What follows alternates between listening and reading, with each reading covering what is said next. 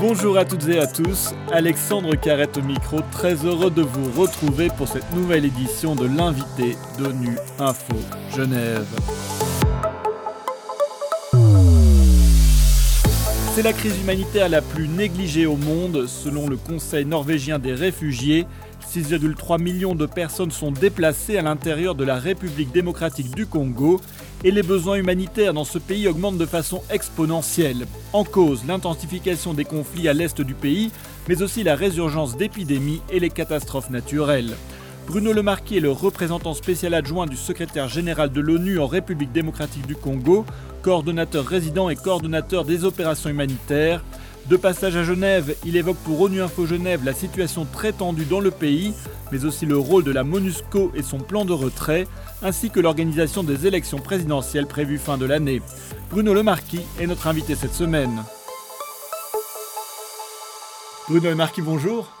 Bonjour. Et un grand merci d'avoir accepté euh, notre invitation. Alors depuis des années, hein, de nombreuses organisations internationales, euh, dont les Nations Unies, tirent régulièrement la sonnette d'alarme sur la situation euh, à l'est de la République démocratique du Congo. Mais lors de votre conférence de presse hein, au Palais des Nations ici à Genève, vous avez indiqué que la situation n'est pas comme d'habitude. En quelques mots, pourriez-vous nous décrire cette situation? Merci pour l'invitation. Donc la, crise humanitaire, puisque c'est celle-là qu'on parle en République démocratique du Congo, est une crise qui dure euh, depuis à peu près 25 ans. C'est une crise euh, complexe, c'est une crise euh, prolongée. C'est également régulièrement classé, y compris en ce moment, comme la crise la plus négligée au monde par Norwegian Refugee Council. C'est une crise parfois qui est un peu oubliée parce qu'elle dure depuis tellement longtemps, elle est tellement complexe, etc. Donc il y a la sonnette d'alarme est régulièrement tirée, mais parfois elle est tirée plus fort que d'habitude. Donc en ce moment, depuis 14 euh, mois, on vit, un spike, une, vraiment une montée des, besoins humanitaires. Et c'est pour ça qu'on fait encore plus d'efforts de plaidoyer pour mettre la RDC sur, la carte des crises dans, le monde. La raison pour laquelle il y a eu cette augmentation des, euh, besoins, des déplacements de population, etc., c'est lié à la réémergence d'un groupe qui s'appelle le M23 donc un groupe qui, euh, depuis 2012, était un peu en, veilleuse. Donc il est ressorti à la fin de 2021 et il est redevenu très très actif à partir de mars 2022 pour un certain nombre de, raisons. La réémergence du M23 a eu des conséquences directes et indirectes. Les conséquences directes euh, autour de la ville de Goma, les territoires autour de la ville de Goma, c'est essentiellement euh, la prise de territoire qui a entraîné le déplacement de très nombreuses communautés et populations. À l'heure d'aujourd'hui, à peu près un point, au-delà de, disons, 1,2 million de personnes ont été déplacées comme conséquence directe de cette résurgence de ce groupe armé. Une grosse partie de cette population est dans les, alentours de Goma et puis dans d'autres territoires. Donc c'est vraiment une augmentation massive des déplacements, des besoins humanitaires. Euh, la plupart des déplacés internes en République démocratique du Congo, dans d'autres régions, vivent en très grande majorité dans des communautés hautes, c'est-à-dire qu'ils ne vivent pas dans des sites de déplacés. Alors que là, les déplacés, appelons-les les déplacés du M23, sont à peu près euh, dans leur intégralité euh, dans des sites, y compris ceux autour de Goma. La plupart de ces sites sont des sites spontanés et informels où les conditions de vie sont extrêmement, extrêmement difficiles. Malgré toutes les actions humanitaires, ce n'est pas suffisant. Euh, et donc la communauté humanitaire euh, négocie depuis des mois avec le gouvernement congolais la sécurisation d'un certain nombre d'espaces et de sites dans lesquels nous pourrons euh, investir de manière plus correcte euh, avec des abris provisoires et des services pour ces, pour ces populations. Pour l'instant, uniquement deux sites ont été alloués euh, par, les, par les autorités. Donc c'est ça qui explique vraiment cette montée en puissance des besoins humanitaires. L'an dernier, euh, précédent briefing, on était à peu près à 5,7 millions de déplacés. Là, on est à 6,3.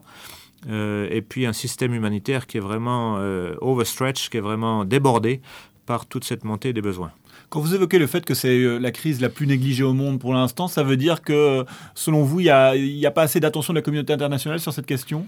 Voilà, il n'y a pas assez d'attention de la communauté internationale. C'est une crise qui est régulièrement sous-financée. Euh, si on prend uniquement le, financement comme un critère, mais c'est un critère très important. Euh, nous sommes quasiment au mois de juin. Notre appel humanitaire pour cette année s'élève à 2,25 milliards de dollars. Ça, c'est sur la base de chiffres. Euh, L'appel est fait sur la base de chiffres de août 2022. Si on devait refaire les calculs aujourd'hui, ça serait encore plus élevé à cause de tous ces nouveaux déplacements. Et nous ne sommes financés au jour d'aujourd'hui qu'à 20%, à hauteur de 20%. Donc euh, les acteurs manquent vraiment de financement pour euh, appuyer toute cette réponse euh, qui, est essentiellement de sauver des vies.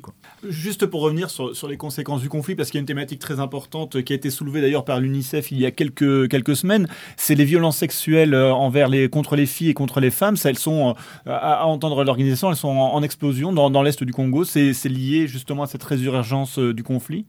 Dans les zones de conflit, et notamment en ce moment avec donc ce n'est pas quelque chose de nouveau.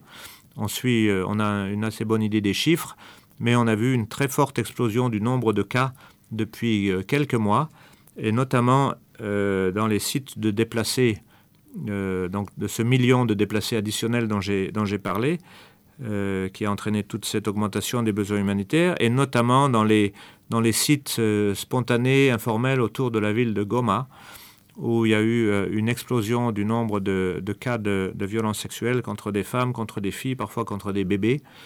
Euh, notamment, alors moi j'ai été là plusieurs fois, y compris il y a quelques jours, euh, notamment le, fait quand les femmes ou les filles sortent des sites pour aller un petit emploi, chercher du bois de chauffe, etc., elles se font agresser sexuellement donc ça, c'est beaucoup, beaucoup de témoignages euh, comme ça.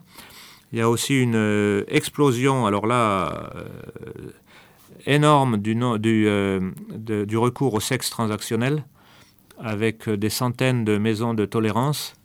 on cite parfois le chiffre de 1000, 1000 maisons de tolérance. Donc et ça, c'est vraiment poussé par la misère, le fait que les gens ont tout perdu, euh, se sont déplacés rapidement en laissant tout derrière eux, ils n'ont aucune source de revenus, etc. Donc c'est le recours, euh, c'est vraiment le bout du bout.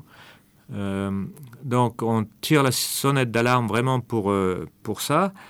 Il y a bien sûr tout le côté, c'est là où les humanitaires interviennent beaucoup, tout le côté d'appui aux victimes. Mais ce qu'il faut vraiment, c'est une action forte, des actions fortes, pas uniquement de prévention, mais de, une action forte de la part des autorités pour intervenir euh, dans ces sites pour cesser certaines pratiques. Alors Antonio Guterres a participé début mai au sommet du mécanisme régional de suivi de l'accord de paix signé il y a dix ans à Addis Abeba qui visait à mettre fin aux violences dans la région. À cette occasion, le secrétaire général de l'ONU a appelé tous les groupes armés à déposer les armes et à rejoindre le processus de démobilisation.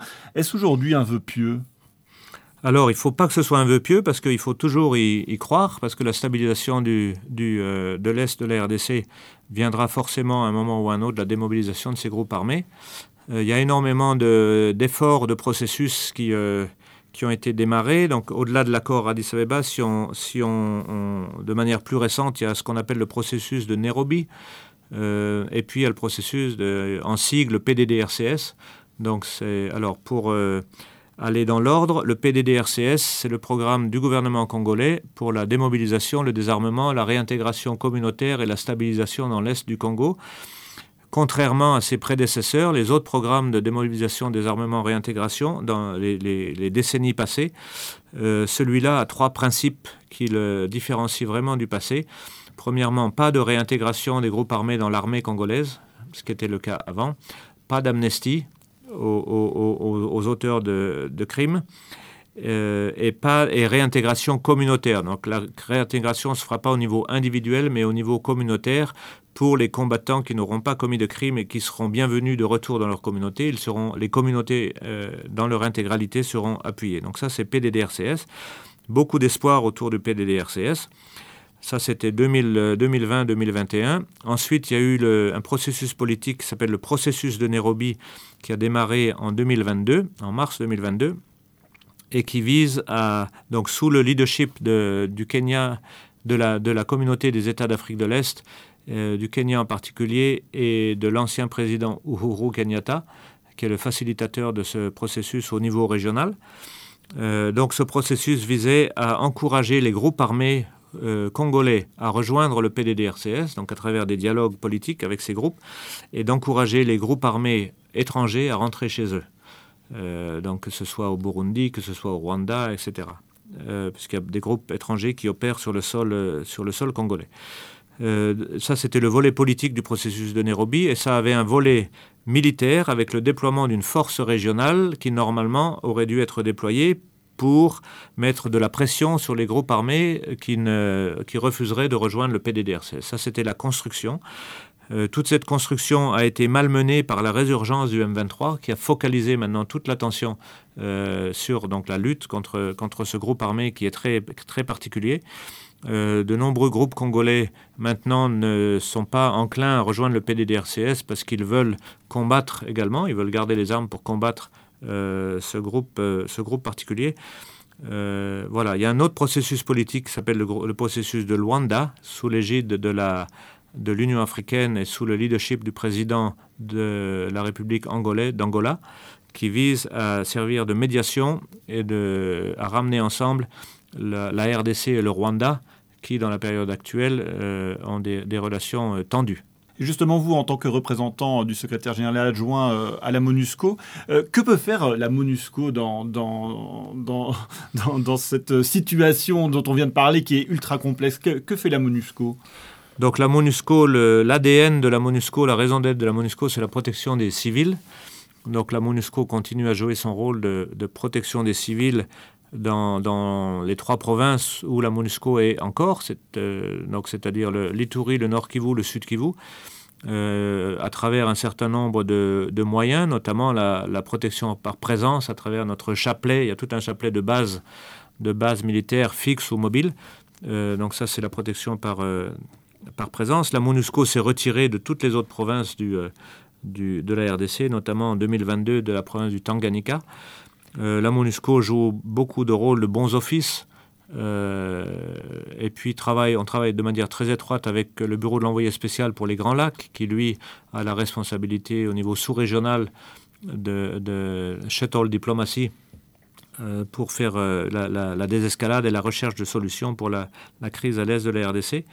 La MONUSCO est dans un processus de transition depuis de très nombreuses années, puisqu'à un moment, la MONUC puis la MONUSCO couvraient quasiment l'intégralité du territoire national.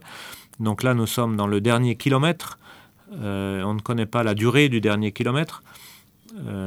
mais donc, la MONUSCO est actuellement dans trois provinces. Et puis, il y a, eu il y a actuellement, à la demande des autorités congolaises, euh, une accélération de ce qu'on appelle le plan de transition de la MONUSCO, qui est un plan qui a été avalisé par le Conseil de sécurité et les autorités congolaises fin 2021. Donc, euh, à la demande euh, des autorités congolaises, ce plan de transition est accéléré pour que le, plus rapidement possible, toutes les, tous les acquis qui ont été mis en place avec la MONUSCO, ou bien tout l'appui de la MONUSCO en termes de protection des civils, euh, ces capacités ou bien ces systèmes soient repris par d'autres acteurs, euh, en premier lieu les forces de sécurité congolaises, pour pouvoir assurer, après le retrait de la MONUSCO, la protection des civils. Donc ça, vous, vous, expliquez ce, processus du, retrait de la MONUSCO. Vous avez aussi dit euh, lors de la conférence de presse qu'il y avait un manque de présence de l'État dans certaines régions du pays. Est-ce qu'aujourd'hui, euh, ça paraît euh, possible, ce retrait de la MONUSCO, et alors qu'il semble que la situation est encore plus tendue que, vous venez de l'expliquer, plus tendue que, d'habitude, et que certaines zones du, pays ne sont pas couvertes par, l'État? Est-ce que c'est -ce c'est quelque chose qui est faisable, envisageable?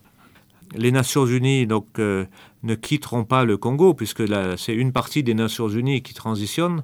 Le reste du système des Nations Unies doit monter en puissance, c'est-à-dire les agences, fonds et programmes.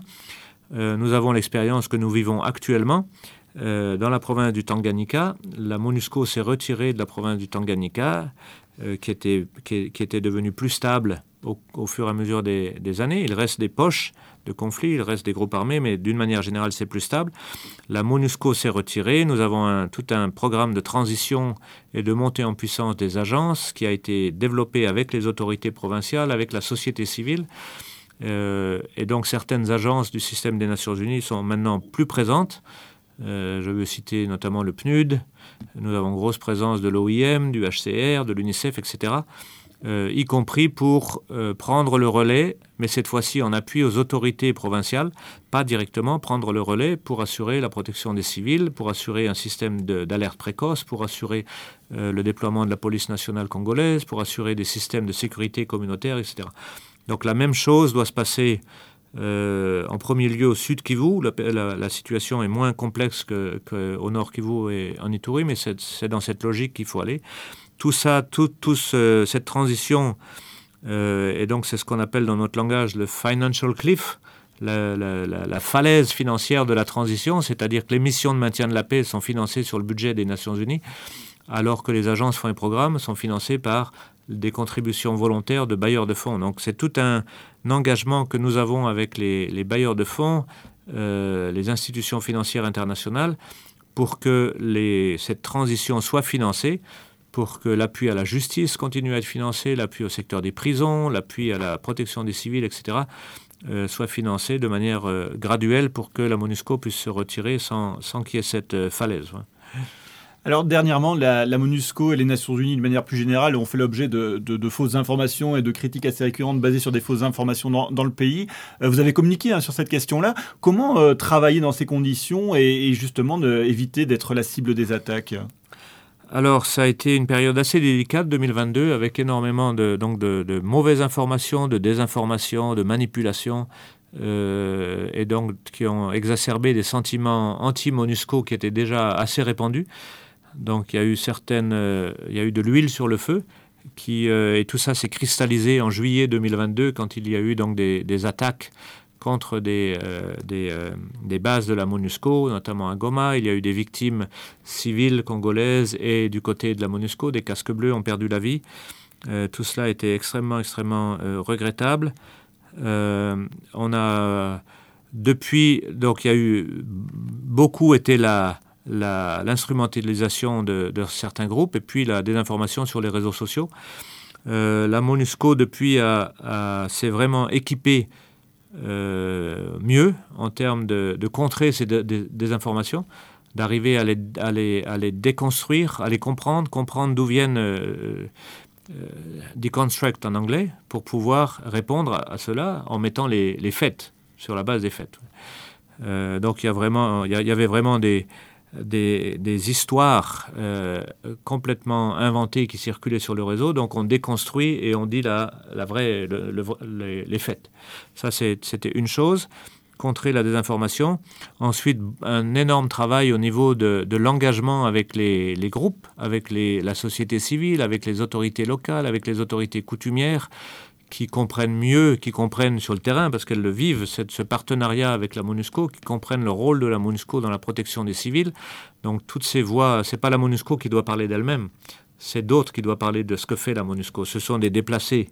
Euh, moi, quand je visite les sites de déplacés, les, déplacés sont absolument euh, clairs sur la protection que leur apporte la MONUSCO la, MONUSCO est loin d'être parfaite. On ne peut pas protéger. Les, territoires dont on parle sont extrêmement vastes. On parle vraiment de, dizaines de milliers de kilomètres carrés avec une force qui est ce qu'elle est. Donc, euh, évidemment, la MONUSCO ne peut pas protéger tous les civils, mais la MONUSCO fait énormément dans la protection des civils. Et les gens qui sont protégés sont parfaitement conscients de ça. Pareil au niveau des autorités locales, pareil avec tous les groupes de la société civile avec lesquels on travaille. Ils sont conscients de ce que la MONUSCO apporte et a, apporté. Donc il faut contrer ce narratif négatif euh, avec des voix euh, positives. Dernière question, euh, Bruno Le Marquis. Vous l'avez déjà évoqué, hein, le, grand rendez-vous cette année, c'est les élections présidentielles en décembre, ben, en, cette fin d'année. vous avez comme mandat hein, de, créer un environnement propice à la bonne tenue de, de ces élections. où en est le processus? Alors le processus euh, électoral est en cours. Les échéances constitutionnelles appellent aux élections présidentielles le, 20, décembre. Ce sont des élections présidentielles à un tour. Euh, euh, les Nations Unies, bien sûr, comme de nombreux partenaires, appellent pour un processus transparent, crédible et des élections apaisées. le, rôle des Nations Unies dans ces élections en particulier euh, la MONUSCO en tant que telle n'a pas un, mandat électoral. Le Conseil et les autorités n'ont pas demandé à ce que la MONUSCO ait un mandat électoral. Donc le rôle de la MONUSCO est, essentiellement son rôle de bons offices à travers donc les bons offices de la représentante spéciale du secrétaire général avec euh, des rencontres avec tous les acteurs impliqués dans ce processus. Ça c'est vraiment un rôle, c'est le rôle essentiel des Nations Unies. Ensuite, il y a eu une demande très spécifique des autorités congolaises pour de l'appui logistique de la MONUSCO dans les provinces dans lesquelles nous sommes. Donc cet appui logistique a déjà été donné pour le transport de matériel lors de la phase d'enregistrement des électeurs et on, attend d'autres demandes pour les autres phases du processus. Ensuite, le gros de l'assistance électorale des Nations Unies en termes d'appui technique, d'appui euh, renforcement des capacités, etc., appui au contentieux électoral, transparence. Tout ça, ça vient essentiellement des agences, fonds et programmes, notamment à travers un programme conjoint mené par le Programme des Nations Unies pour le développement, le PNUD, euh, qui travaille en association avec les autres agences impliquées. Il y a ONU Femmes pour tout ce qui est participation des femmes, leadership féminin dans le processus, euh, l'UNESCO pour tout ce qui est la partie plus euh, protection des journalistes, médias, le, Bureau conjoint des droits de l'homme, tout ce qui est le, monitoring des, des liés aux droits de l'homme et élections, et puis d'autres parties de la MONUSCO du point de vue sécuritaire, donc euh, tout ce qu'on appelle UNPOL, donc c'est la, section de, police de la MONUSCO qui travaille avec la police nationale congolaise pour euh, préparer un plan de sécurisation des élections. Bruno Lemarquis, un grand merci d'avoir répondu à mes questions. Je rappelle que vous êtes représentant spécial adjoint du secrétaire général de l'ONU en République démocratique du Congo, coordinateur résident et coordonnateur des opérations humanitaires. Et c'est la fin de cette édition. À la réalisation, il y avait François Soubiguerre, Adrien Messin-Carrard à la préparation. L'actualité des Nations Unies continue sur notre site web ungeneva.org et sur le compte Twitter en français ONU Genève. A très bientôt.